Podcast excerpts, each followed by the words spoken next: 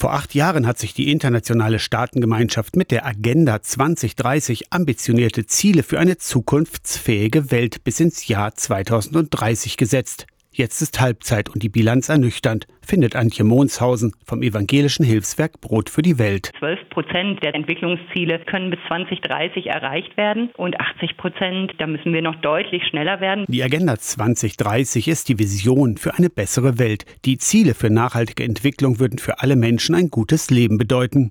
Eine Welt ohne Hunger, ohne Armut, eine Welt, in der Frauen und Männer gleiche Rechte und gleiche Chancen haben, in denen Rechtsstaatlichkeit herrscht, in denen wir zu nachhaltigen Produktions- und Konsumprozessen kommen, in dem die Umwelt geschützt wird und das Klima, in dem Frieden und Sicherheit organisiert werden international. Die internationalen Entwicklungsziele müssten bei allen politischen Entscheidungen berücksichtigt werden. Nur bleibe das oft auf der Strecke. Wir brauchen positive Erzählungen. Was bekommen wir eigentlich, wenn wir diesen schmerzhaften Transformationsprozess durchlaufen? Und auf der anderen Seite brauchen wir Regeln. Wir müssen sicherstellen, dass beispielsweise klimaschädliche Subventionen abgebaut werden. Trotzdem glaubt Antje Monshausen, die Ziele der Agenda 2030 sind noch zu erreichen. Jetzt erst recht, weil die Vision einer besseren Welt, der Ausgleich zwischen Natur, Mensch, die Transformation hin zu einem besseren Wirtschaften, diese Vision ist ein Leitstern, auf den sich auch heute die Weltgemeinschaft orientieren muss. Die Diskussion ist um die Umsetzung und da müssen wir wieder hin, fair zu streiten, gute Argumente miteinander auszutauschen